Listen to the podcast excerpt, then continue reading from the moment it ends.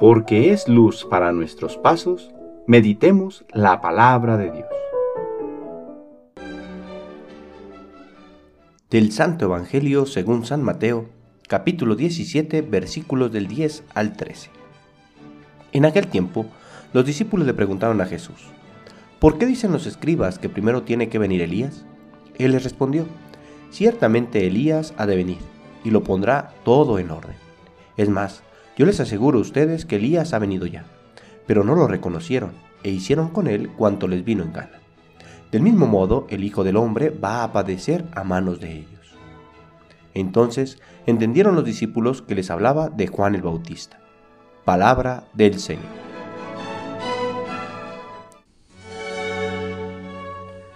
Sábado de la segunda semana de Adviento. El libro del eclesiástico nos recuerda la profecía en que estaba dicho que Elías volvería para poner las cosas en su lugar antes de que viniera el Mesías, que así como fue arrebatado en un carro de fuego, también volvería en el momento adecuado. De ahí que la pregunta que le hacen los discípulos a Jesús tiene mucho sentido. Pues si Jesús es el Mesías, ¿dónde quedó Elías? Jesús les muestra que efectivamente Elías vino, lo trataron como quisieron y no pusieron atención a sus palabras y advertencias. Este nuevo Elías era Juan el Bautista.